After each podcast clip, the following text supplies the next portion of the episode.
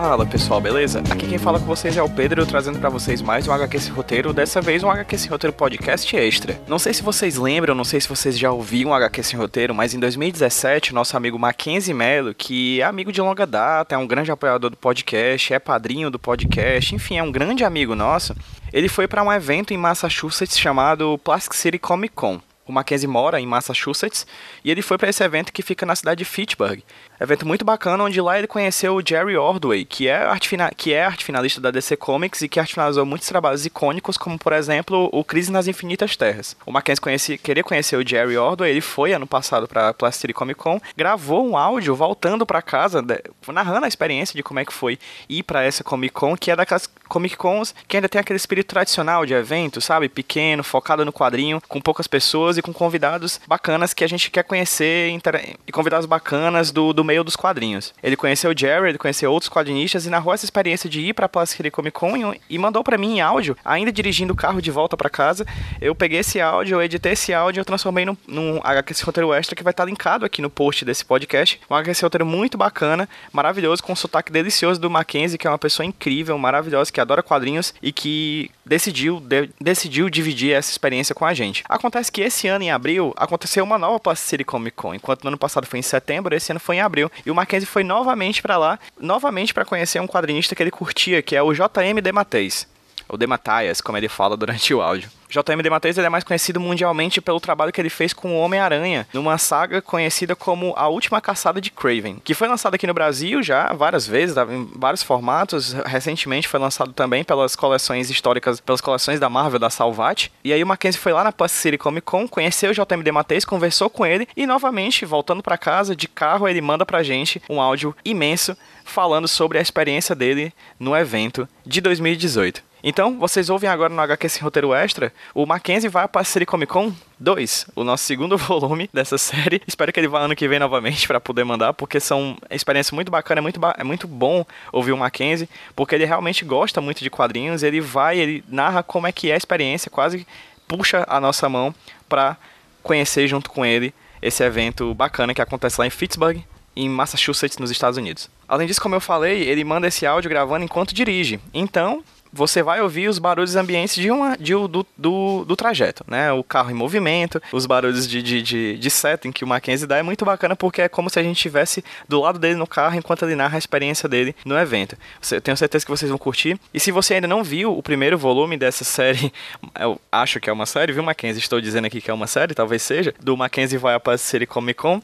Vê aí nos comentários do, do site do iradex.net barra HQ sem roteiro, vai lá no post desse podcast, clica e ouve também ou vê aí no feed que você está ouvindo, procura aí no nosso histórico do feed a primeira edição em que Mackenzie fala como é que foi conhecer o Jerry Ordway e ir pela primeira vez para Plastic City Comic Con. Agora é a segunda vez e ele fala tão apaixonado quanto a primeira vez e é muito divertido ouvir esse cara que eu tanto gosto falar sobre quadrinhos, que é uma arte que eu tanto amo. É isso, gente. Vou deixar agora vocês com o Mackenzie. Mackenzie, acelera esse carro e fala aí pra gente como é que foi a sua experiência novamente lá na Plastic City Comic Con.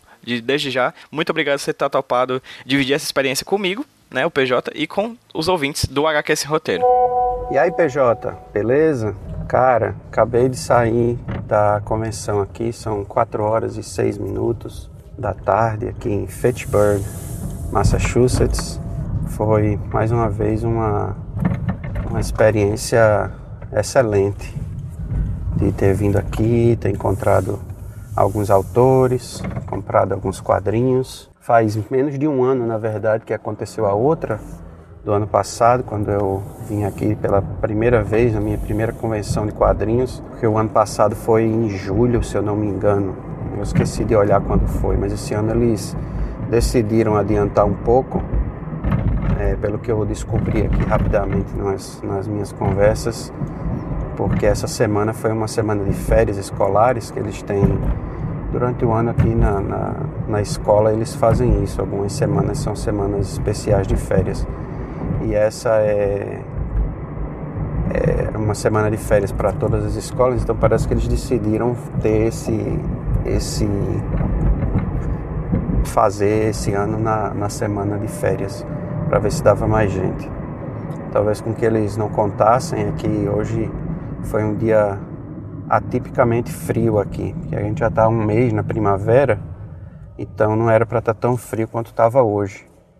Então pode ser que tenha tido um pouco menos de gente, mas eu nem tenho certeza se teve ou não por causa do frio. Mas de qualquer maneira foi foi muito bom e eu espero que a a feira tenha sido um sucesso assim para eles, para que a gente possa ter outros anos aí, aqui a, a feira continue acontecendo aqui pertinho e, e do jeito como foi hoje, como foi o ano passado, simples, sem, sem gente demais, sem muita coisa acontecendo que, que acaba às vezes tirando o foco do que realmente é, ou pelo menos para mim deveria ser uma, uma feira desse tipo, que é focar nos quadrinhos mesmo, nos autores e nos desenhistas, né, nos escritores e tal. E esse ano, como no ano passado, para mim pelo menos, foi bem especial porque quando eu, quando eu descobri que ia mudar, mudou de data e tal, eu digo, bom, vamos ver o que vai acontecer. E eu queria, quando eu vi a lista dos, dos convidados, eu fiquei ainda mais interessado em vir porque tinha um outro autor como do, do ano passado, na, na, no festival do ano passado, na feira do ano passado. Eu queria muito conhecer, porque eu li várias coisas dele quando mais novo e tal. Então é, foi bem foi bem legal. Mas já já eu, eu entro nesse, nesse ponto, que agora eu vou parar para abastecer o carro. Enquanto eu estiver abastecendo, eu não vou falar. E aí já já eu continuo, beleza? E estou de volta. É, demorou aí uns minutinhos, mas eu já, já estou de volta. Bom, mas eu vou começar devagarzinho a dizer mais ou menos como foi a, a experiência, como foi a experiência e como foram as, as conversas, né, os, os papos que eu tive, que como no ano passado, como na Plastic City Comic Con do ano passado, para falar nisso eu tenho até que dizer, né, que foi novamente a mesma feira que eu fui o ano passado, né? Que eles chamam de Comic Con. E aqui é na. chama Plastic City Comic Con. E eu acho que o ano passado eu falei rapidamente por que chama Plastic City Comic Con. Mas eu vou dizer de novo, não sei se o pessoal ouviu ou não, não sei nem se vocês, você lembra também. É, a cidade vizinha, onde na verdade a primeira edição dessa Comic Con aconteceu, ela é conhecida como Plastic City, porque no passado tinha, tinha umas fábricas de plástico aqui nessa, nessa região, nessa cidade. Então a cidade chamava, a cidade é conhecida como Plastic City, assim, né? vamos dizer, um apelido da cidade. E a primeira feira que aconteceu foi, foi lá, que é a cidade vizinha aqui que chama Leominster, e é, foi esse o nome que eles deram, né? E aí, hoje, apesar de a, a feira acontecer na cidade vizinha, que chama Fitchburg, como eu já falei antes, obviamente o nome da feira continuou sendo o mesmo, né? Eles precisavam de um lugar maior e tal. E como no ano passado esse lugar, esse ano foi no mesmo no mesmo local, que é num ginásio é, da Universidade Estadual de Fitchburg, é, Fitchburg State College. Eu acho que é isso que chama o nome da universidade. E aí é, é dentro da, da, da, arena, né, como eles chamam aqui, dentro mesmo do lugar onde o esporte acontece. E as, as, as mesas onde os, os escritores, os artistas ficam, ficam todas espalhadas no, no salão, no, no chão né, da, do ginásio. E são três corredores, como estava também organizado o ano passado. É, na, logo na entrada, para você chegar na, passar para ir para essa área, né, tem a parte da entrada onde também tem algumas mesas com pessoas, artistas que, que fazem ali suas ou vendem as suas pinturas, vendem os seus, seus trabalhos assim de, de desenho, de capas e tal. Também alguns fazem caricatura, fica, fica ali em cima. E aí depois a gente pega a escada, desce e vai para desce para ir para o ginásio, né? Onde na verdade estão a maioria dos, dos vendedores assim, né? Das lojas que vendem quadrinhos ou, ou desses artistas, né? Que vendem ou os seus próprios quadrinhos ou estão ali só para para assinar revistas que você venha, para você poder interagir com eles e tal. E como no ano passado, né, assim que eu cheguei, eu vi o, o quer dizer, não como exatamente como no ano passado, mas assim que eu cheguei esse ano, eu já vi o, o, um dos organizadores, ou o principal organizador, que começou com, com um festival alguns anos atrás, chama Keith, e vi também a esposa dele, mas eu só consegui falar com ele assim rapidamente. E não sei se ele me reconheceu ou não, mas era muito gentil assim, já falou rapidinho comigo e tal. E aí eu desci? Eu dei uma andada por cima assim para olhar as pessoas e o, o, o, espaço, ver como é que tava e, e vi que tava do mesmo jeito, então já foi mais tranquilo porque eu já estava familiarizado como é que como é que eu iria fazer, como é que eu ia andar por lá e aí eu desci. Procurei de, do alto assim o autor que eu queria conhecer, que, que eu queria né, conhecer pessoalmente, apertar a mão e conversar e bater um papo ali rápido com ele, mas eu não vi. Então eu desci, né, fui olhando e aí você já vê assim as pessoas, muita gente ali fantasiada, né, ou como chama, né, o cosplay e algumas pessoas com as fantasias bem legais, outras aquelas coisas mais simples e tal, algumas bem produzidas, outras bem é, bem engraçadas e tal, mas bem legal. E aí eu desci, e quando eu desci, no primeiro corredor que eu entro, o primeiro é, autor que está lá já é o, o JM de Mateus. É, o nome, é, acho que é Jean-Marc, ou alguma coisa assim, ele mais conhecido como como, assim, se as pessoas conhecem, pelo menos pelo que eu pude entender, as pessoas que eu conheço há mais tempo chamam de, de Mark, que é o, o M do nome dele. E o último de, nome dele em português a gente leria, e eu leria, obviamente, Demateis, porque é como está escrito.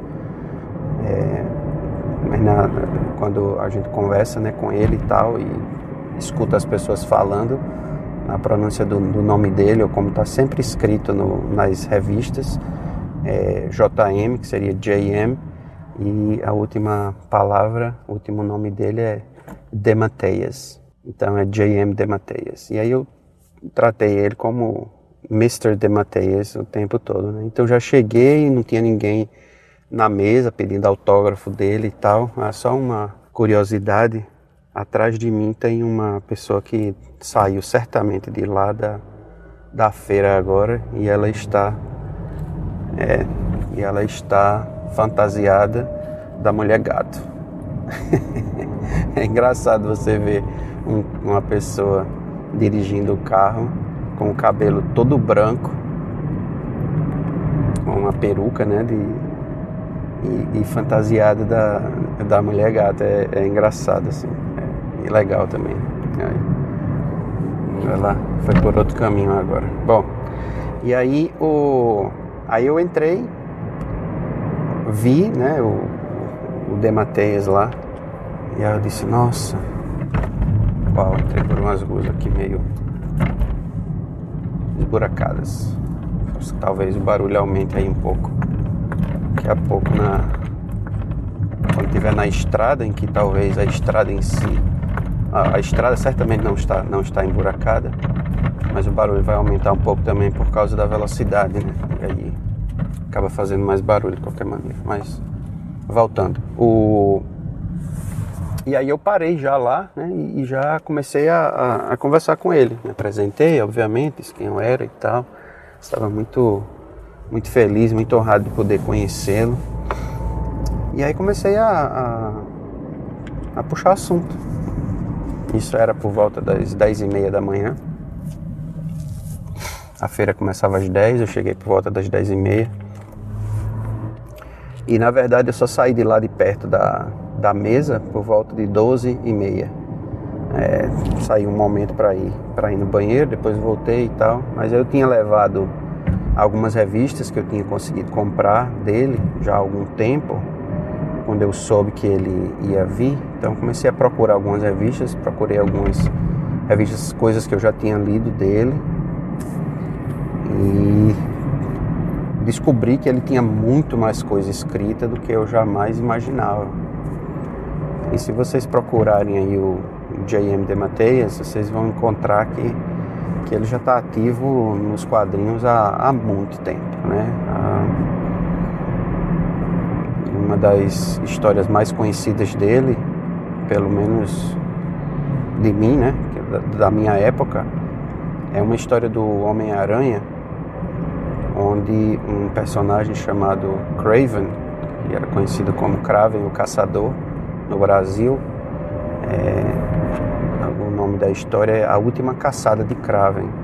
É que é Craven's Last Hunt. E a história e o subtítulo é, é Cimet, Cimet, a Fearful Cemetery em inglês, em português eu não sei como é que eles traduziram, porque na verdade não me lembro de ter nunca visto esse subtítulo em português, então eu acho que, quer dizer, eu não sei se eles chegaram a traduzir ou a utilizar o, o subtítulo. É, então é, seria como se fosse uma simetria assombrosa ou alguma coisa desse tipo. E na verdade tem muito sentido com, com o quadrinho quando você lê o quadrinho em inglês Bom, talvez tenha em português também aquela coisa. Faz muito tempo que eu li em português, então realmente não sei. Mas é que eu já estou divagando. Bom, aí eu comprei essa, esse quadrinho para ler antes de vir para cá, né? E, e, no quadrinho eu descobri é, e quando procurando esse quadrinho eu descobri que eu tinha muitas outras coisas. E eu descobri um outro quadrinho também que eu tinha lido muitos anos atrás, que eu acabei não conseguindo comprar porque não tem mais para comprar novo e as edições usadas desse quadrinho são muito muito caras para comprar. E aí eu acabei hesitando, hesitei, hesitei e desisti de comprar porque era caro demais mesmo. Então, coisa de 70 dólares, 100 dólares. não, vou deixar para comprar depois se eu achar mais barato em algum lugar e tal. E acabei não comprando. Bom, aí fiquei conversando com ele no comecinho, né, falando sobre sobre isso, né, de, de ter de tê-lo encontrado e de, de queria né, poder poder encontrá-lo ali. E aí o papo foi, foi muito legal. O, seu de Mateis é, é um cara, poxa, muito gente fina, assim, conversa fácil, muita história para contar, é, conhece muita gente do meio, porque já trabalha aí talvez desde o final dos anos 70, talvez, até, até antes, até antes disso. Não, não pesquisei muito a vida dele, então realmente eu não não posso dizer né, quanto, há quanto tempo ele já trabalha nessa, é, tanto para DC né, quanto para Marvel, mas já faz muito tempo que ele, que ele trabalha, então tem muita, muita história para contar. E aí comecei a, a, conversar com ele sobre as coisas mesmo, de, quadrinhos e coisas que eu que eu vi no, no, quadrinho dele, da importância de certas coisas na, na vida dele e tal. E perguntei a ele, por exemplo, sobre a, a importância da espiritualidade no trabalho dele. Porque eu percebi que é, ele lida, lida, lida bastante assim com a vida e com a morte, com o impacto que, que coisas causam na, na nossa vida, né? psicologicamente falando e até espiritualmente falando também. E eu perguntei a ele, né, que eu tinha dito, eu vi que num dos livros dele ele acabou falando sobre um, um, um guru indiano. E aí eu perguntei a ele o quanto isso influencia o a, a, trabalho dele, né? E ele disse, olha, isso, isso para mim é, é fundamental e, e influencia demais o meu trabalho, porque eu acredito que tudo que a gente faz tem uma influência é, na vida das pessoas. Então, essa parte de espiritualidade está sempre muito presente nas, nas coisas que eu escrevo. Assim, eu tenho sempre uma preocupação nesse sentido, é, nas coisas que eu, que eu faço. E aí, enquanto eu ia conversando, né, perguntando uma coisa, falando sobre uma coisa ou outra, aí vinha uma outra turma de um outro grupo de pessoas, aí trazia alguns quadrinhos para assinar. E e aí saía, eu ficava um pedacinho, tinha um ajudante lá na, na mesa com ele para ajudar mesmo, colocar, fazer, colocar ordem, né? Se viesse, na verdade, muita gente, uma fila muito grande de pessoas para poder ajudar ali quem viria, quem, quem estaria ali do lado. E aí eu, quando ele chegava, chegava mais um pouco de gente, eu saía do lado, conversava com esse outro cara que não tem nada a ver com quadrinhos assim, a não ser que ele gosta muito do, quadrinhos e tal também, então estava lá para ajudar, mas ele trabalha em outra coisa que não tem nada a ver com, com quadrinhos, ele trabalha, diz que trabalha na indústria de comida, não sei exatamente o que é o trabalho dele, ele não quis dizer, né, mas ele disse eu trabalho na indústria da comida. É, aí eu voltava para conversar um pouco com ele, e aí a gente ficou conversando um pouco sobre esse impacto, né, sobre essa, essa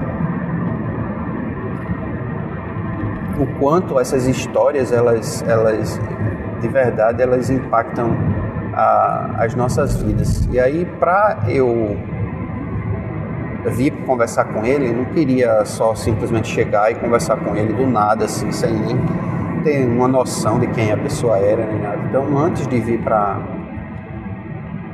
para o festival hoje, nessas duas últimas semanas ou uma semana atrás, eu comecei, procurei algumas coisas em que eu pudesse ou ler sobre ele, ou ler o que ele escreveu e, e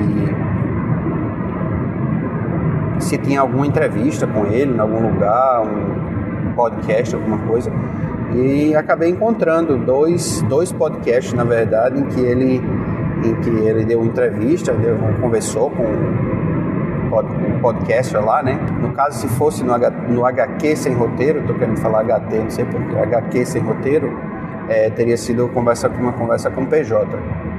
É muito é, é interessante de ver isso, né? E ver que a interação dele foi uma interação muito tranquila com, com o host do podcast lá e, e eles conversaram sobre muitas coisas e aí foi legal demais porque assim deu para perceber que ele teria realmente muito o que falar e parecia ser muito muito legal de conversar com ele.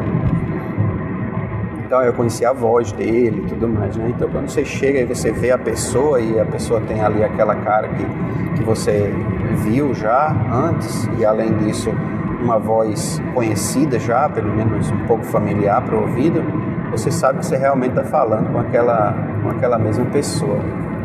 E aí é, eu escutei muita coisa que ele falou sobre essa última caçada de Craven, né, o quanto isso foi, foi impactante na, na vida dele. Né? E aí hoje, é, conversando sobre isso, foi um dos, dos, dos pontos que eu puxei no, no papo, foi exatamente sobre Craven, mas aí eu me lembrei de uma coisa que me, me impactou muito uh, quando eu li, é, que foi o quando eu peguei e comprei essa edição nova, né, não nova, usada, mas recente, né, em inglês, na última, na contracapa do, do livro tem um, um, trecho de uma poesia né, que que lida com que tem fala spider, spider, né, aranha, aranha, e aí no final da, da da trova, né, ou no final dessa, dessa estrofe da poesia, é, fala alguma coisa sobre uma terrível simetria. Que, de repente agora eu falei terrível simetria, pode até ser que seja essa, seja esse o nome que foi usado em português. Terrível simetria. E, o, e aí eu fiquei curioso, eu me lembro que quando eu peguei e li, a, li a, a quadrinho, e quando eu peguei esse livro, Aí eu olhei atrás e disse, pô, será que foi ele que escreveu essa poesia para né, encaixa tão perfeito com, com a história. E aí eu fui atrás tentar descobrir de quem era que era o, esse, esse, esse poema, né? E eu descobri que era de um autor chamado William Blake, que é um poeta americano, parece, ou não sei se ele é inglês. E eu achei interessante, né, que ele, ter usado uma poesia e ele usa a poesia no quadrinho também, ele coloca um outro pedaço da poesia no quadrinho lá. E eu achei interessante dele ter utilizado isso e fiquei, ficou marcado, né? Apesar de que não tem escrito lá de quem é a poesia nem nada. Aí eu perguntei a ele, né, o quanto é, é, é era assim, o quanto ele se sentia influenciado por, por pelo que ele lia, né?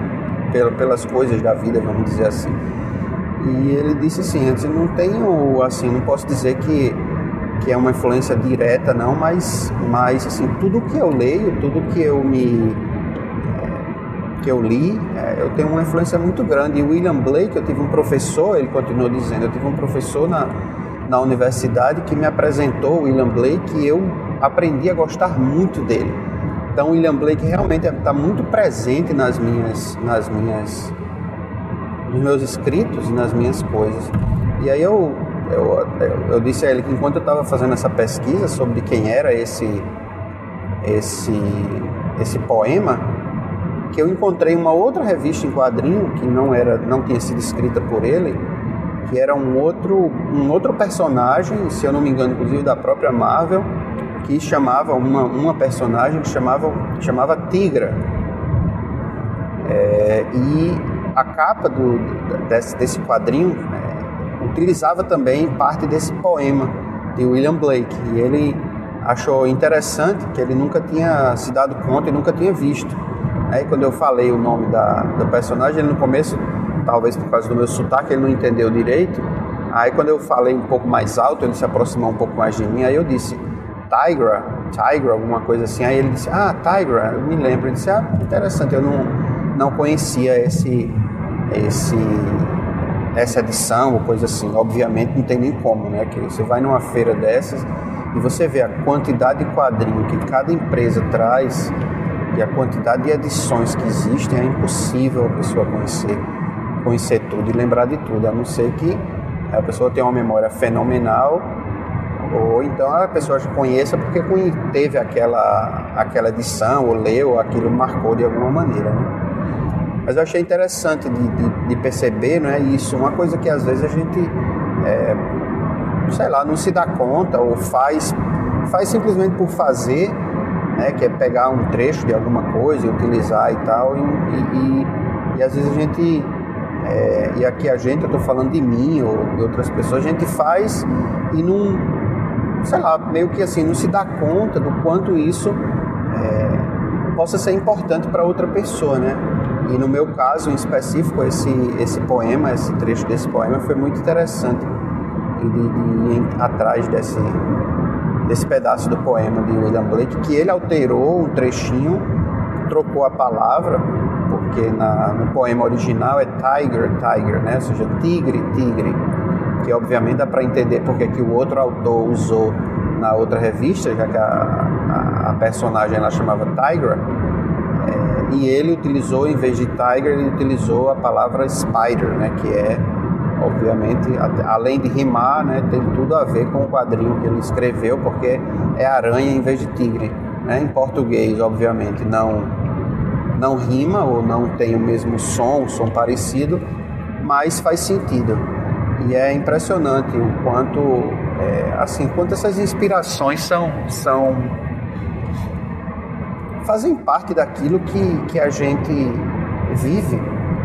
Porque, e, logo depois ele falou sobre isso, ele disse, é, quantas vezes assim eu me sento para escrever uma coisa e estou ali na, envolto naquela, naquele, naquela história, naquele momento, escrevendo aquilo e aí de repente eu termino de escrever aquele trecho, termino de escrever aquela, aquele pedaço lá, e aí o, eu olho para o papel e está tudo escrito, eu vou ler e eu acho.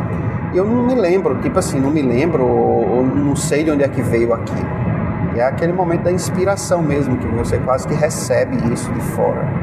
E aí depois, obviamente, essa é a parte da inspiração e depois, muitas vezes, aí vem a parte mais racional, aí você para, você lê, você analisa, você muda, você adiciona, você acrescenta, mas ali a base daquilo que você realmente vai escrever está toda ali, naquele, naquele trecho, naquele pedaço que você escreveu.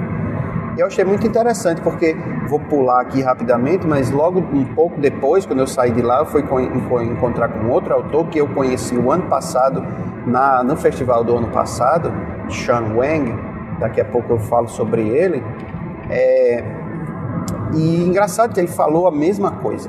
Né? No momento lá, conversando, ele falou exatamente a mesma coisa. Disse, a gente inspira e parece que a história vem assim para você em alguns trechos. E aí depois você só tem que dar um, fazer uns, uns ajustes e tal. E aí eu, ele, ele né, voltando para o, o JM de Mateis, né, o JM de Mateis, ele, é, ele chegou nesse ponto porque eu fiz uma pergunta para ele de uma coisa que me tocou muito. É, nessas minhas pesquisas antes de vir, eu fui no blog dele. É, se eu não me engano é o nome dele mesmo, não me lembro assim de cabeça, mas eu acho que é JM de Mateis blog alguma coisa assim. E aí ele escreve lá, de vez em quando ele vai lá e posta algumas coisas sobre o que ele está fazendo, impressões sobre algumas coisas e tal. E eu, eu, ele escreve muito bem é, é, é impressionante, obviamente. Né? Ele, ele, não é desenhista, ele é escritor. Então, se ele está nesses anos todos escrevendo para quadrinhos, escrevendo para muitas outras coisas, e ele não fosse um bom escritor, eu não sei o que, é que ele estaria fazendo ali ainda, né?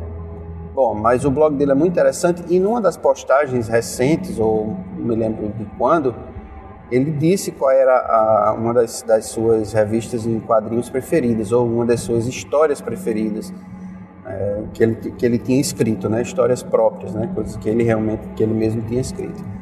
E ele disse que tinha sido uma, a edição número 200 de uma revista do Homem-Aranha. E aí eu comprei essa revista para ler, né? que é, seria uma revista uma revista simples, nada de, de, especial assim, não seria, ou seja, não seria caro de encontrar e realmente não foi caro. Comprei online e tal, chegou alguns dias depois, isso faz, faz umas duas semanas eu acho. E aí eu levei alguns dias para ler a revista e me lembro agora, né, alguns dias atrás, uma semana, uma semana atrás, eu lendo essa revista e parando em alguns momentos para, tipo assim, aquela sensação de, poxa, tá tão bom isso aqui, tá tão gostoso de ler que, que eu vou deixar para depois, né? Me lembro das primeiras impressões, assim, da revista, é, ver o, na primeira página da revista, a capa da revista já é, é o Homem-Aranha lutando contra o, o Duende Verde, né? Que é, o, vamos dizer assim, o primeiro grande inimigo, arqui-inimigo, arqui-rival do Homem-Aranha. Na verdade já não é o original, na verdade já é alguns anos depois, já é o filho dele e tal. E o começa o quadrinho quando você abre a página, a, capa é bem legal, é bem prateada assim, brilhosa, uma capa diferenciada, desenhada por Sal Buscema. E quando você abre a primeira página, são nove dividido em nove quadrinhos, o que eu acho que são nove. Espero que sejam nove, não esteja enganado agora. Eu não estou com, tô dirigindo, não estou com a revista nas mãos aqui, né? É, mas os quadrinhos são silenciosos, né? Então só é só o desenho do, do Duende Verde se aproximando de você. E só no último quadrinho que tem uma, uma um texto e ele fala alguma coisa assim: Eu vou lhe pegar a Mary Jane, né? Que na verdade é a, a esposa, nesse momento já é a esposa do, do Homem-Aranha, do, do, Peter Parker, né? Do Peter Parker. E isso me chamou muita atenção já, logo de cara. E aí eu fui lendo a história: o Homem-Aranha acabou de, de se casar, isso faz muito tempo, né? Não sei nem como é que tá, tá hoje em dia, se ele tá casado, se não tá, as coisas mudam tanto. E tá voltando de, de lua de mel e o, o Duende Verde rapta a, a Mary Jane. E aí a história é basicamente isso. O Duende Verde está com um problema, tá meio ficando. Ele, ele, é louco, mas tem momentos de sanidade, ele está com algum problema de saúde que ninguém sabe o que é e tal. Bom, e a história se passa toda. É, Para quem gosta do Homem-Aranha, se não leu ainda essa história, leia, porque vale a pena demais. Também sugiro demais ler é, A Última Caçada de Craven, que é um um exercício de, de, busca psicológica, assim, de saber quem eu sou, o que é que eu realmente, qual é a minha meu propósito de vida, né, é, tanto tanto para o Homem-Aranha quanto para o, o Craven, o caçador, e também para outro personagem que aparece lá, que eu não me lembro o nome dele é, em português, em inglês chama Vermin, que é um outro inimigo tanto do Capitão América quanto do Homem-Aranha. Bom, quem lê quadrinhos há muito tempo deve, deve conhecer se não conhecer, é interessante de ler, porque é uma história muito clássica, a Última Caçada de Craven. E voltando para a edição número 200, é, é uma história que, que iria mudar mesmo assim parte da, da, da vida do Homem-Aranha, né? porque tem uma, um acontecimento bem extraordinário assim é, no final da história. E eu contei para ele que quando eu terminei de ler essa história, né, quando eu, né, talvez envolto ali pela, não sei, pela emoção de pensar que eu vou conhecer quem está escrevendo, mas também de, no momento em que eu estou lendo a história, de, de me lembrar de, daqueles personagens, né, que na verdade eu até disse, ah, ele parecem nem ser personagens, porque é, parecem ter vida própria. Nesse momento ele me interrompeu e disse assim, eu penso a mesma coisa, porque é, de todos os, de todos os os personagens que eu já escrevi, todas as pessoas que eu já escrevi, é, Peter é o que é com quem eu mais me identifico. É, eu conheço ele, é como se eu conhecesse ele e ele é uma pessoa, às vezes, muito para mim, muito mais reconhecível do que muitas outras pessoas que, que eu conheço na, na vida, o que é muito interessante, né? Porque para você escrever, parando para pensar um pouquinho, né? Para você escrever um personagem que na verdade nem seu é, ou seja, é, uma,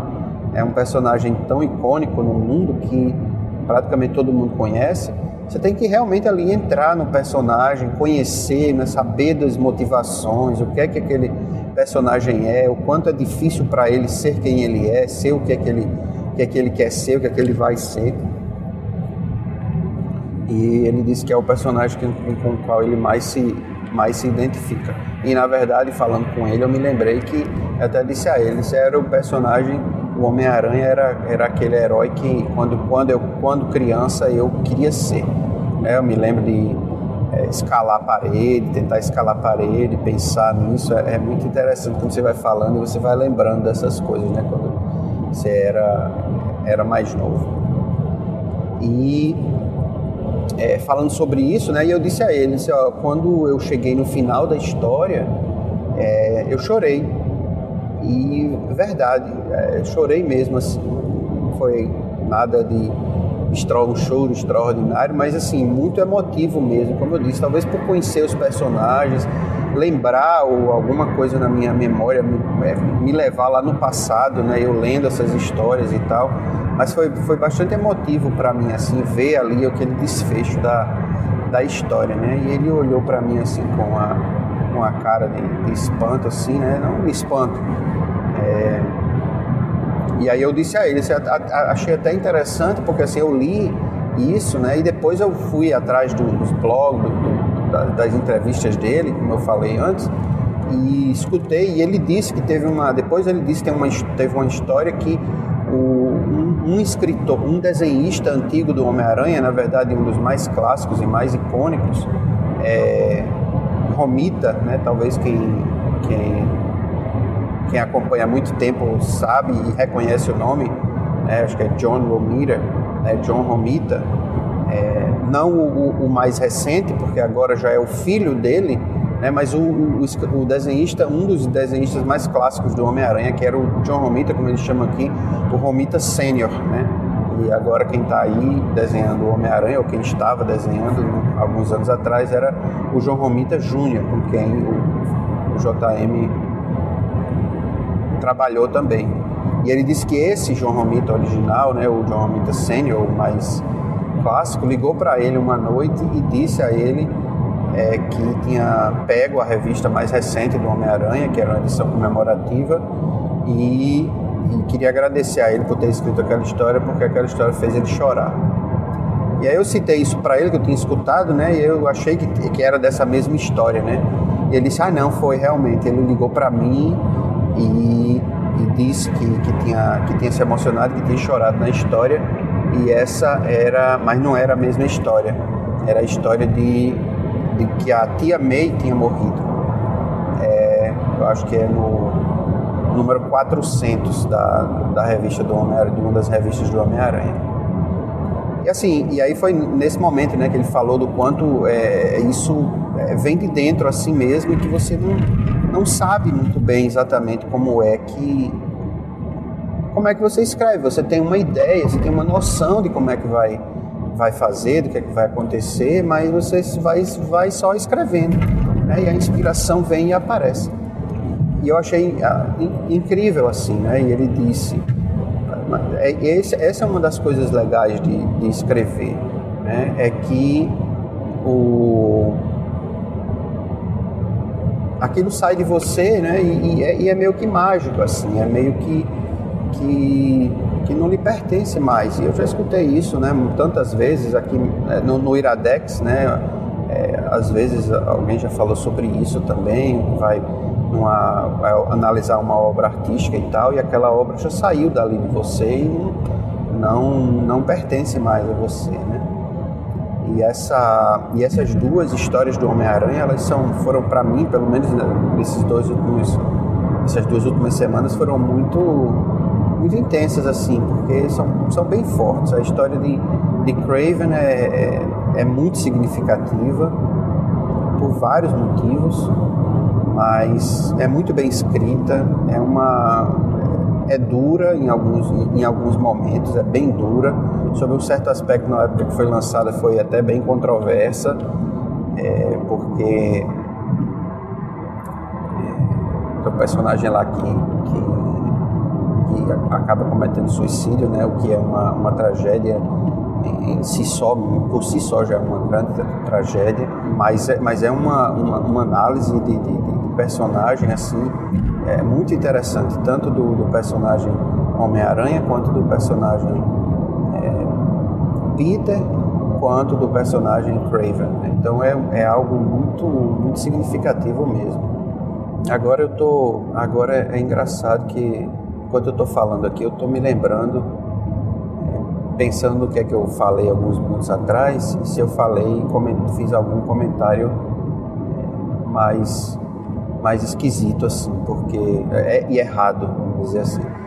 Eu estou talvez misturando as duas histórias na minha cabeça, mas eu disse que o Homem-Aranha tinha se casado, né, há pouco tempo, e agora eu estou confuso se foi na, na história do, da última caçada de Craven que isso aconteceu e eles, estão, e eles voltaram do, do, da lua de mel, ou se é na, no número 200 né, da, da história com o Duende Verde. Estou lembrando exatamente qual das duas é. E, mas não foi só sobre isso que a gente conversou. Né? Eu me lembro que quando, e até eu falei isso logo no começo, quando eu procurei coisas dele que, que ele tinha escrito para ver se eu tinha lido alguma coisa dele, né?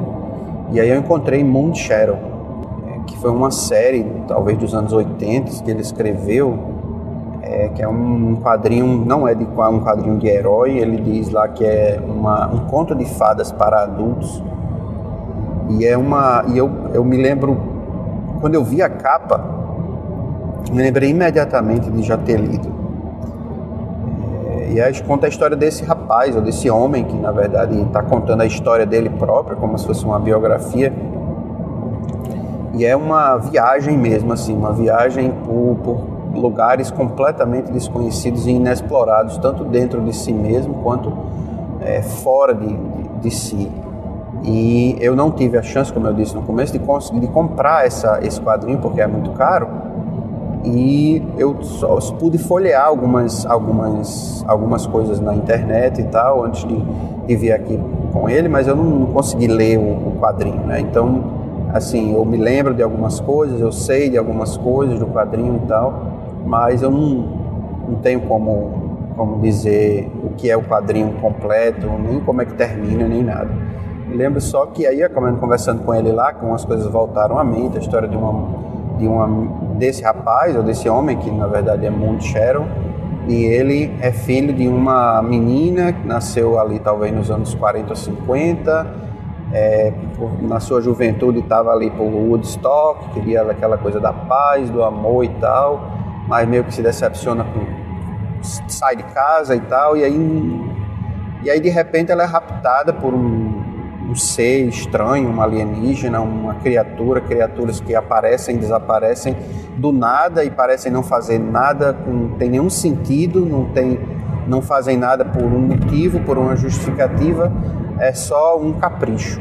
E aí ela, na verdade, depois engravida, tem um filho e o filho dela é esse tal de Moon Shadow, né? E aí pronto, e aí a história desse menino e as suas agruras e alegrias e felicidades uh, até terminar a história, que eu não me lembro exatamente o que acontece. Mas eu me lembro que tinha um personagem lá que era é, um, tipo um Capitão Caverna, assim, para quem tem uma referência mais antiga, é um bicho, ou um Chewbacca do, do Star Wars, é um bicho como se fosse um, um urso, sei lá, um alienígena, que ele é todo peludo, da cabeça aos pés, e, é, e eu não lembro qual era o nome dele em, em português, vi que o nome dele em inglês era Ira, e aí eu perguntei a ele, né, como era o nome do, do, do personagem, disse a ele, eu não sei como é que foi traduzido em português, mas eu achei interessante porque é, a palavra ira em português tem um sentido, obviamente todo mundo tá, já, já, já percebeu isso, né? Porque eu estou falando em português.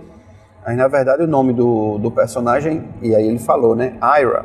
E aí ele, e ele disse, ah, não, não sabia, né? E ele disse, ah, eu dei o nome desse personagem para um amigo nosso muito, muito próximo que que tinha esse nome e eu para esse personagem eu queria dar um nome ele é um, um ser alienígena totalmente estranho eu não queria dar um nome alienígena para ele eu queria dar a ele um nome é, comum um nome de uma pessoa e aí eu dei esse nome a, a essa a ele a esse alienígena e o que é interessante é que esse personagem no final das contas ele é um personagem tem lá suas complexidades e tudo mais mas ele tem uma, uma raiva muito grande dentro dele, tem uma ira muito grande dentro dele. E aí, obviamente, aí já fui eu fazendo as minhas relações né, entre as palavras e as coisas. E obviamente que ele, ele nem sabia disso, né, porque não conhecia o idioma e nem nunca tinha, obviamente, parado para pensar nisso. Mas achei interessante o quanto ele, é, que ele parou para pensar um pouco sobre isso. Né.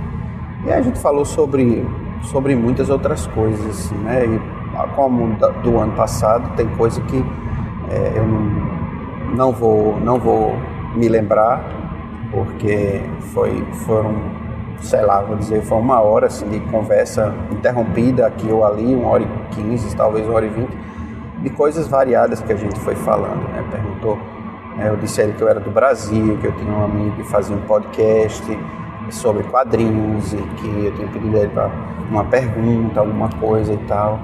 E aí, para chegar na sua pergunta, se eu me lembrar de outras coisas eu, eu falo, eu perguntei a ele agora no final, quando eu fui me despedir, eu cheguei para ele e perguntei sobre é, se existia diferença entre, entre trabalhar para a Marvel né, e trabalhar para DC, para essas grandes companhias. Né? E ele disse, olha, eu não, eu não consigo pensar em companhia, porque é, a, trabalhar para a companhia em si não não, não fez diferença nenhuma para mim. O que é diferente para mim é trabalhar com as pessoas. Né? Então, às vezes, você está numa, numa, das companhias e a, a, o, o editor em chefe lá é um cara, então é, talvez seja mais fácil trabalhar com esse editor do que com aquele outro editor na outra companhia. Mas não é a companhia, é na verdade as pessoas. Então eu não consigo ver como trabalhar com a companhia, eu consigo ver como trabalhar com o indivíduo, com a pessoa. Né? E isso tem muito a ver com o trabalho dele, porque o, ou pelo menos com o modo como ele vê as coisas. Porque nessas entrevistas que eu disse que eu escutei dele, ele falou sobre isso algumas vezes, não sobre esse, esse assunto é, de trabalhar para a editora, mas todas as vezes que alguém chegava para ele, ou um entrevistador, ou falava alguma coisa, e ele ia falar sobre um trabalho que ele tinha desenvolvido, um trabalho que ele tinha feito, né? Por exemplo, esse Craven's Last Hunt, né? A última caçada de Craven, ou essa edição especial do, do Homem-Aranha, número 200 e tal. Ele não, não consegue dizer que foi ele que fez sozinho. Ele sempre coloca e traz o, o, a pessoa que desenhou com ele, né? Que fez o desenho à tona também, porque ele diz é, não, é um trabalho solitário, é um trabalho com muitas pessoas. Então, é, as histórias, a gente senta no, na, na mesa, né, ao redor da mesa para poder discutir né, essa ideia ou aquela ideia e alguém né, joga uma ideia, lança uma ideia, alguém gosta, o pessoal, ah, tá, então vamos seguir esse, esse caminho e aí a gente segue o caminho e, e no caso da, da edição número 200 do Homem-Aranha, por exemplo, quando ele estava falando quando eu disse a você, né, o primeiro, a primeira página que me causou um impacto muito grande é porque ela é quase toda silenciosa, você só vê o, o, o Duende Verde se aproximando de, da, da, gente, né, naquele jato dele, né, que ele fica em pé, e a, só tem palavras na, no último quadrinho embaixo, na, na direita, ele quando eu estava conversando com ele sobre esse quadrinho e ele alguém um rapaz estava na mesa com ele fez alguma fez uma pergunta com relação ao desenhista eu não me lembro exatamente o que era. É, a pergunta está voltando assim. Ele perguntou algo como é, como é que você escreve né?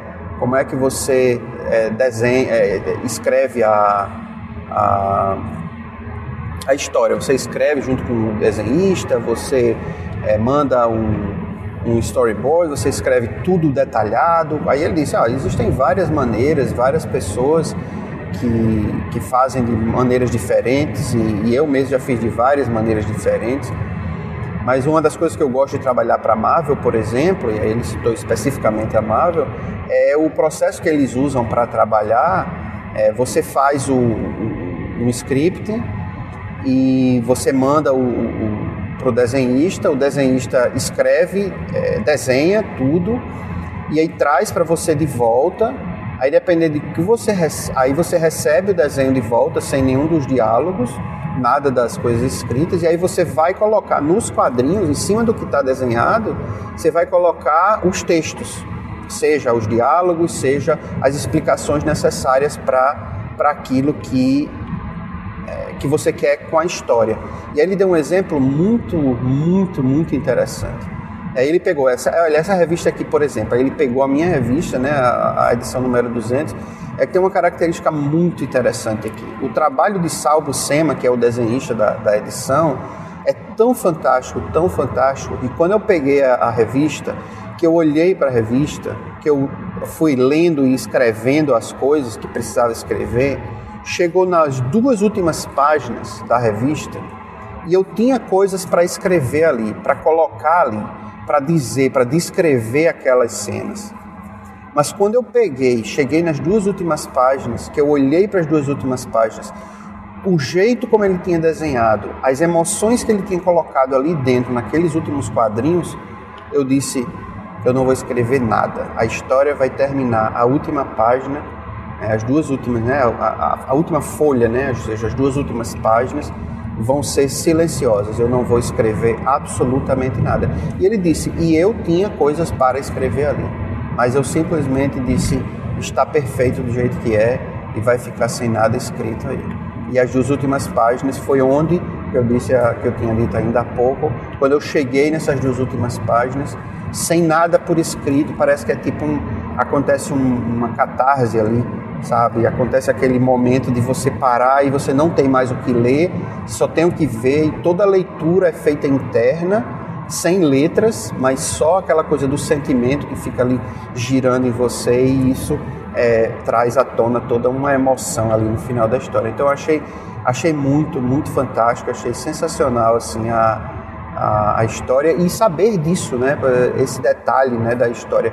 E aí nesse momento eu apontei, disse, poxa, eu achei bonito, porque quando eu terminei de ler, eu disse, poxa, mas o começo também não é silencioso, e foi por isso que eu mencionei que o começo da história é só o, o, o Duende Verde andando, né? voando, né? Se aproximando de você sem você saber o que está acontecendo. E só tem palavras na última, no último quadrinho da primeira página. E o quadrinho termina também é, nesse tom silencioso. Então, assim, tem, tem muito que, o que se pensar sobre isso, sobre esse, esse processo, né, sobre tudo isso que, que vai acontecendo na, na, nesse processo criativo, né? Aí eu falei com ele sobre Moon Shadow, que é uma. Eu tenho que ler de novo. Falei para ele que, como eu disse, eu não tinha conseguido comprar, queria muito que ele assinasse e tal. Aí ele disse: Ó, oh, então não compre. Se você não conseguiu comprar, não compre, porque o ano que vem vai sair uma nova edição é, com todo colecionado, é, com, com como é que ele disse, com material extra é, para juntar essa edição, né, que a editora pediu para fazer e vai, vai relançar. É, eles estão é, pediram para eu revisitar todo o material, para eu pegar minhas notas originais, para eles montarem uma edição bem completa com, com coisas extras e tudo mais. E espere que o ano que vem vai sair uma nova edição aí e eu acho que você vai, vai gostar muito. E aí eu fiquei muito feliz, né? E até, aí eu disse a ele, eu perguntei, e o nome desse personagem? E aí foi quando eu perguntei, é, legal, e falando que a gente vai lembrando das coisas, né? Eu disse, eu perguntei, se trilha sonora, como é que é na sua cabeça trilha sonora para para quadrinho. Aí ele entendeu um pouco diferente a minha intenção, a intenção da minha pergunta. Ele disse: eu não escuto muita coisa enquanto estou escrevendo, não. E se quando eu escuto, é, eu escuto coisas é, instrumentais.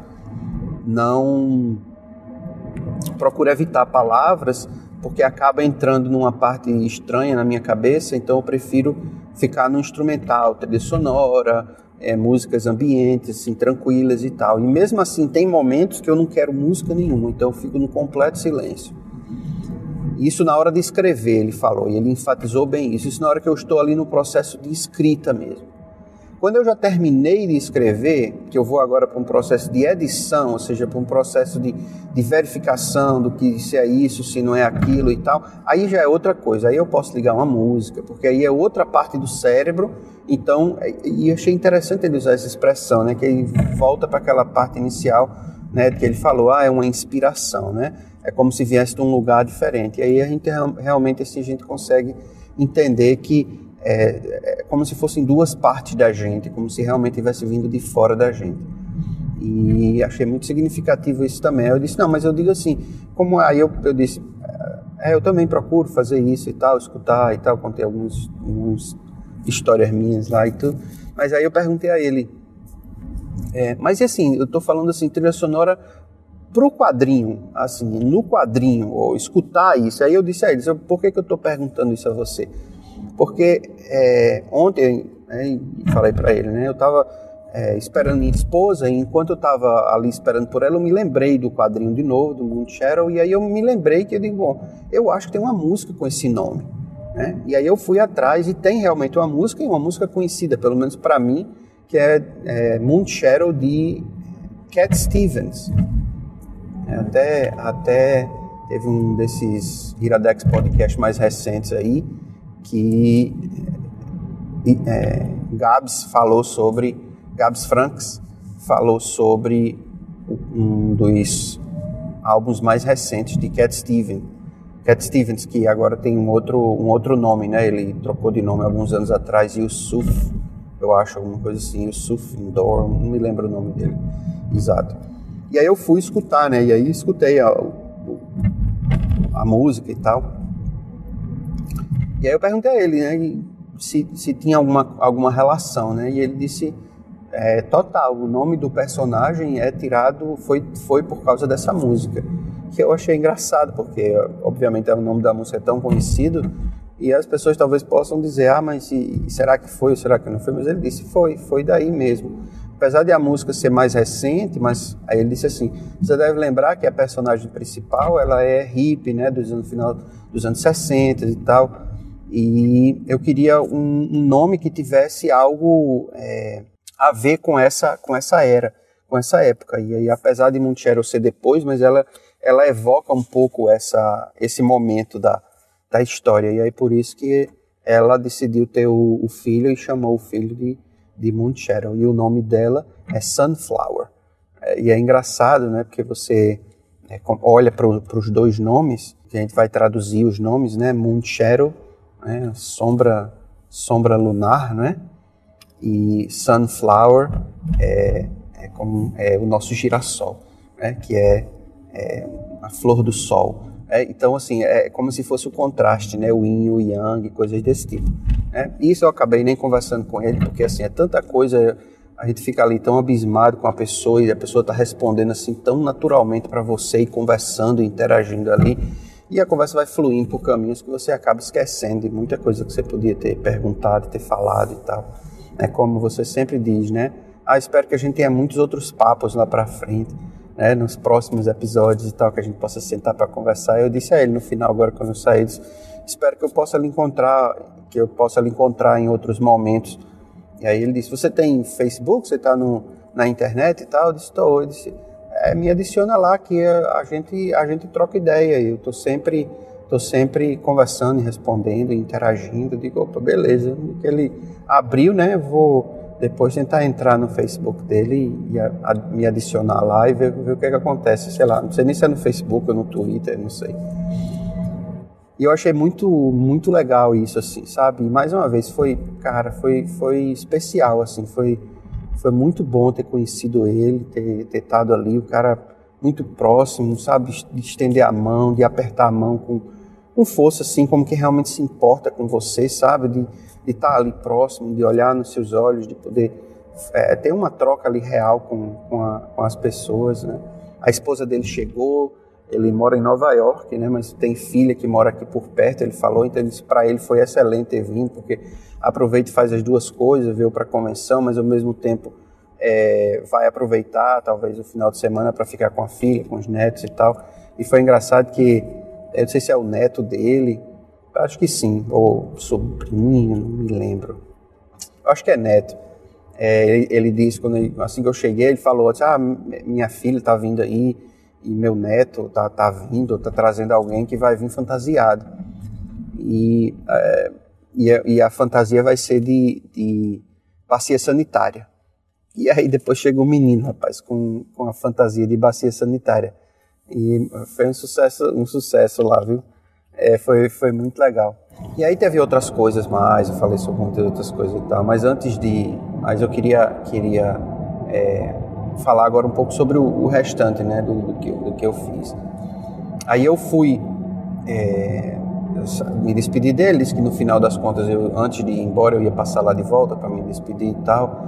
E aí ele ficou lá com, com a esposa, com esse outro cara e, obviamente, assinando lá as revistas, né?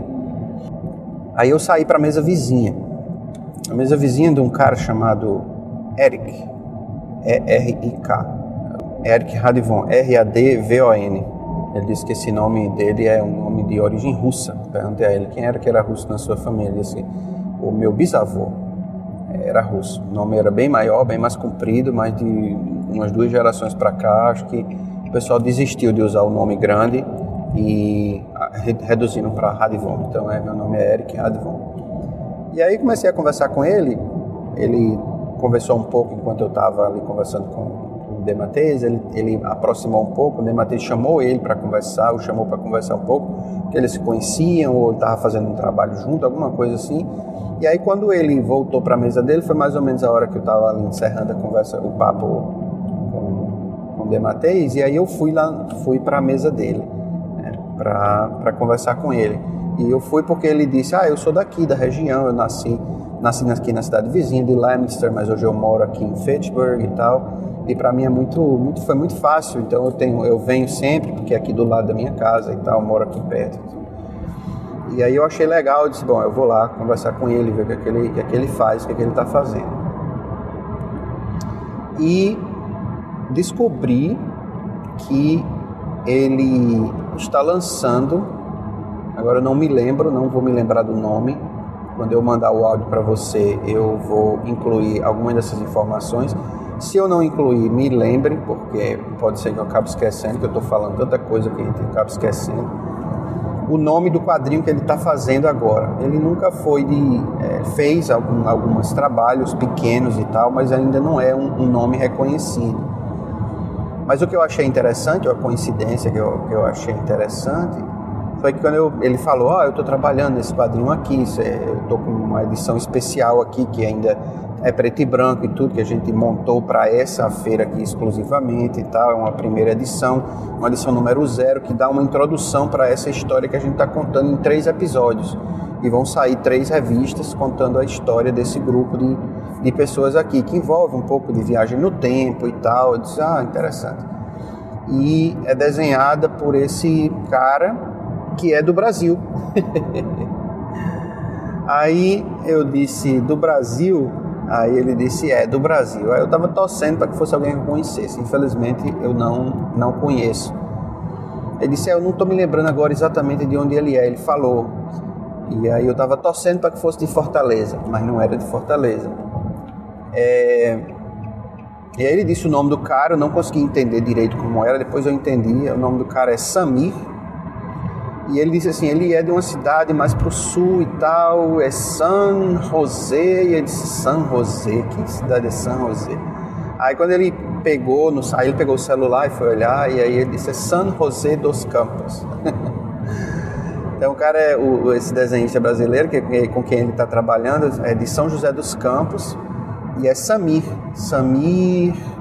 Agora eu esqueci o nome dele. Depois eu, eu mando. Eu não conhecia mesmo, nunca tinha, tinha visto nem nada. E eu perguntei ele como é que foi. Ele disse, rapaz, ele, ele fazia uns trabalhos para para um site que tem aí de, de, artistas e tal. E aí eu estava procurando alguém para poder desenhar esse, essa minha história. E eu gostei dos traços dele, achei que combinava com o tipo da história que eu queria, que eu queria contar. E aí a internet facilitou esse contato, convidei ele para fazer, ele se interessou e aí a gente está trabalhando junto.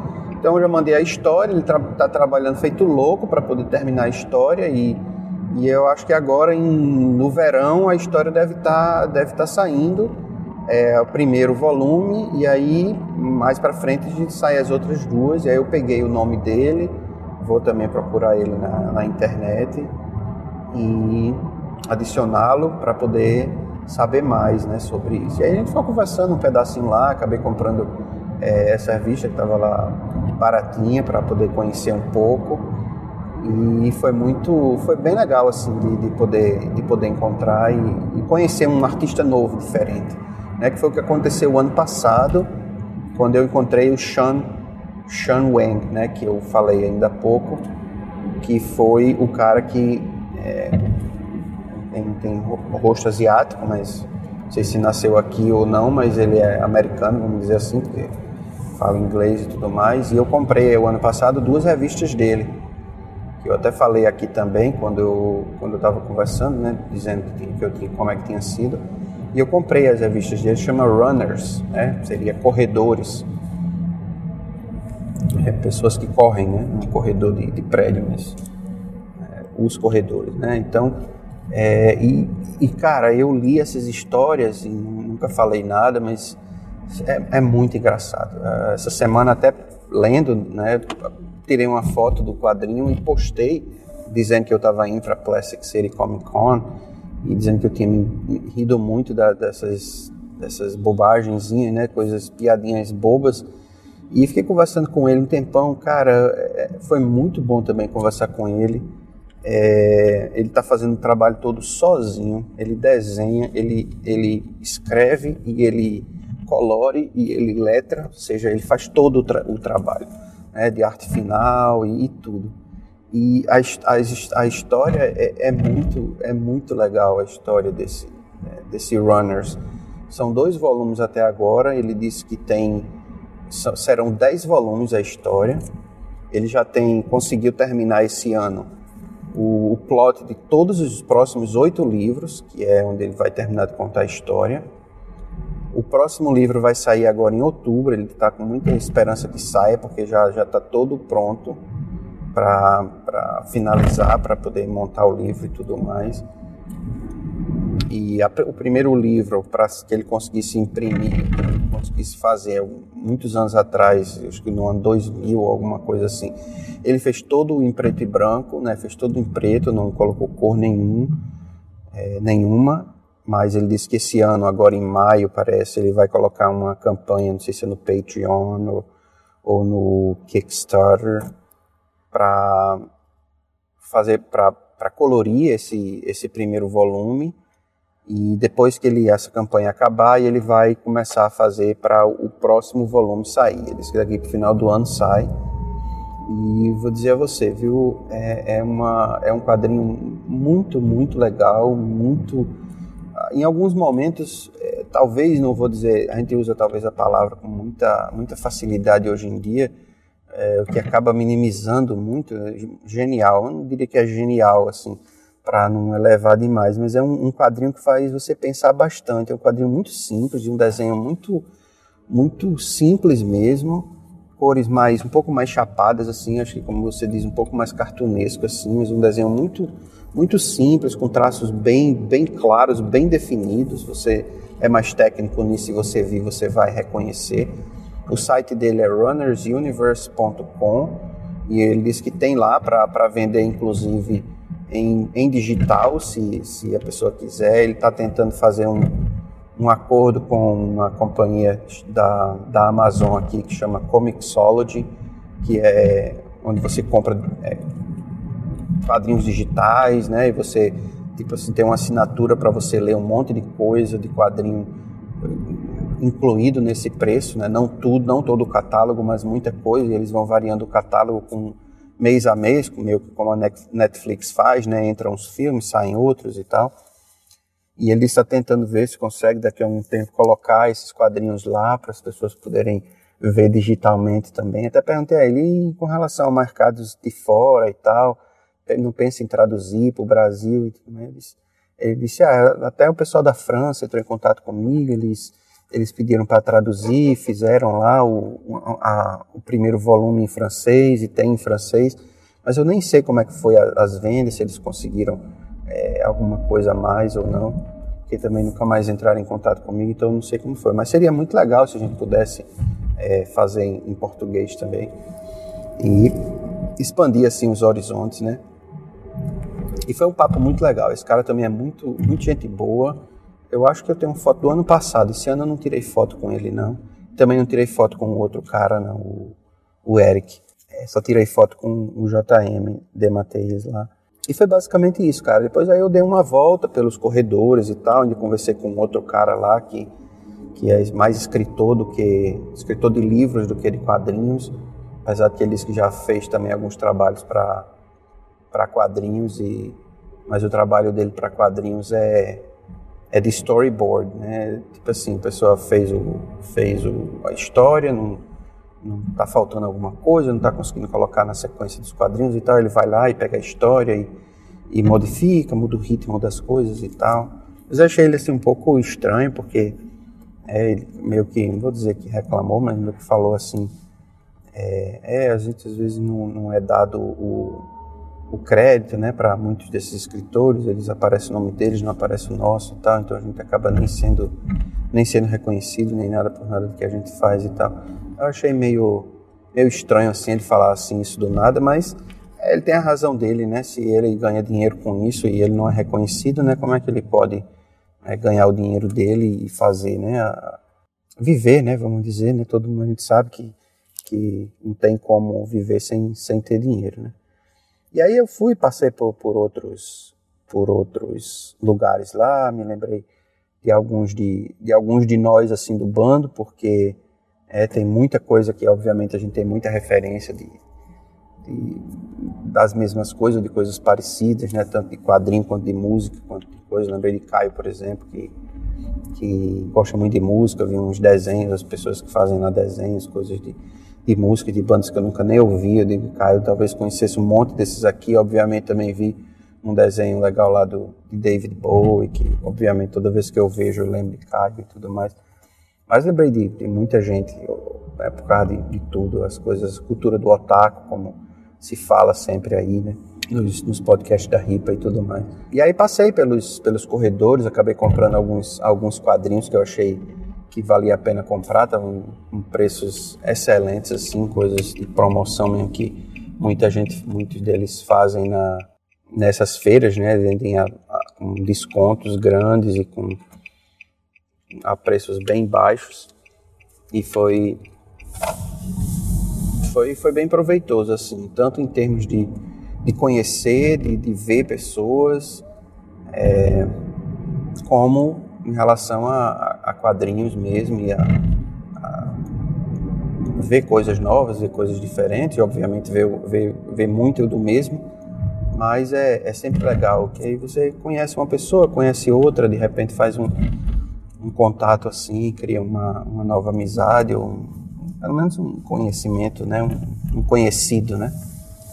É, e foi isso. Aí terminei né, de passear pela, pela, pela feira, tirei alguns, alguns retratos, mostrar a minha idade, né, de longe assim, mostrando um pouco das, dos corredores e tal, mas pouquinha foto. E e aí passei de volta para me despedir do para me despedir dos três com quem eu mais assim falei. É, e aí fui lá, dei, agradeci, dei um apertei a mão de novo e aí me me despedi e saí e vim pro carro. E talvez tivesse mais coisa para falar, como aconteceu o ano passado também, que eu tenho certeza que eu deixei coisa de fora porque eu, eu não gravei, né? Então tem, eu ia, ia falando aqui do que eu ia lembrando. Mas é isso aí, cara. Foi, foi assim, foi uma tarde, foi uma tarde excelente. Foi, manhã tarde, né? Excelente, muita coisa, muito papo bom, muito papo gostoso e conhecendo pessoas diferentes e falando sobre coisas que a gente gosta, é, se sentindo humano, né? Ou seja, vendo ali a, essas pessoas que a gente no meu caso, né, olha para ele como uma pessoa a ser admirada e você senta ali e fica ali pertinho conversando com a pessoa e você vê que a pessoa é uma pessoa, né? não é E é, e é muito legal. E que basta a gente querer, né, em algumas coisas, em algumas situações, talvez chamar de sorte, né, mas de botar o trabalho mesmo, de fazer o trabalho, de ter ali a, a força de vontade para fazer alguma coisa e fazer. É, o que sai disso, aí só só os outros vão, vão ser capazes de dizer, mas quando a gente faz aquilo que a gente que a gente gosta de fazer com amor, como é o caso dele específico, tanto dele quanto do Sean Wang, a gente percebe o quão poderoso é esse tipo de esse tipo de, de, de amor pelo que a gente faz, que é o que você demonstra aí também no HQ Sem Roteiro, que merece tudo que tem e muito mais, porque ensina muita coisa para a gente de, com relação a isso, né? O que fazer, como fazer e o quanto é, é importante a gente acreditar naquilo que a gente faz. Mas é isso, cara. É, como eu disse, se eu me lembrar de um dia, se me lembrar de mais alguma coisa, eu acabo contando. Mas de uma maneira geral, foi isso que aconteceu. Fui para o carro e aí você tem aí no começo da, do papo o que é que aconteceu quando eu cheguei no carro e talvez algum dia volte mais uma vez numa, numa convenção e quem sabe para conhecer outras pessoas, aprender um pouquinho mais, né? Mas foi isso, cara, minha minha meu dia lá na Plastic City Comic Con. Espero que, que o relato seja tenha sido interessante aí para para você. Valeu? Um abração, PJ.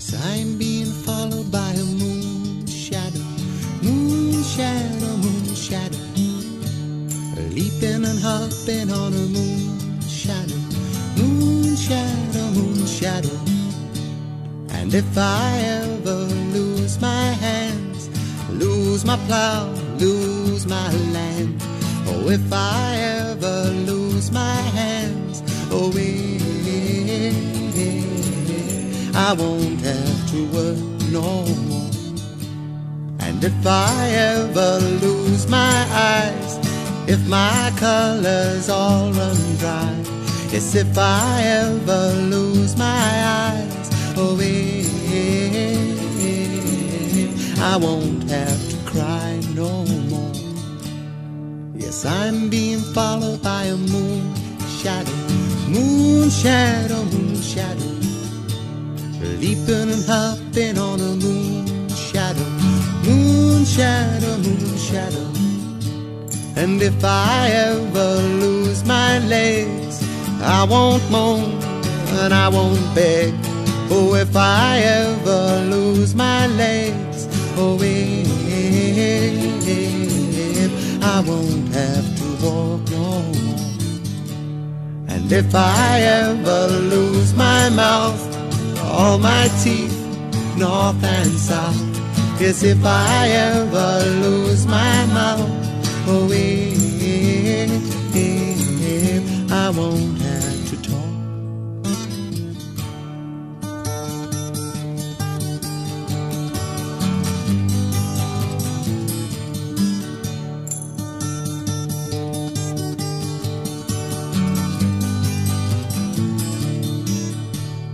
Did it take long to find me?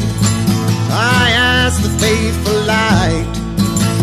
Oh, did it take long to find me? And are you gonna stay the night? I'm being followed by a moon shadow, moon shadow, moon shadow. Leaping and hopping on a moon shadow, moon shadow, moon shadow.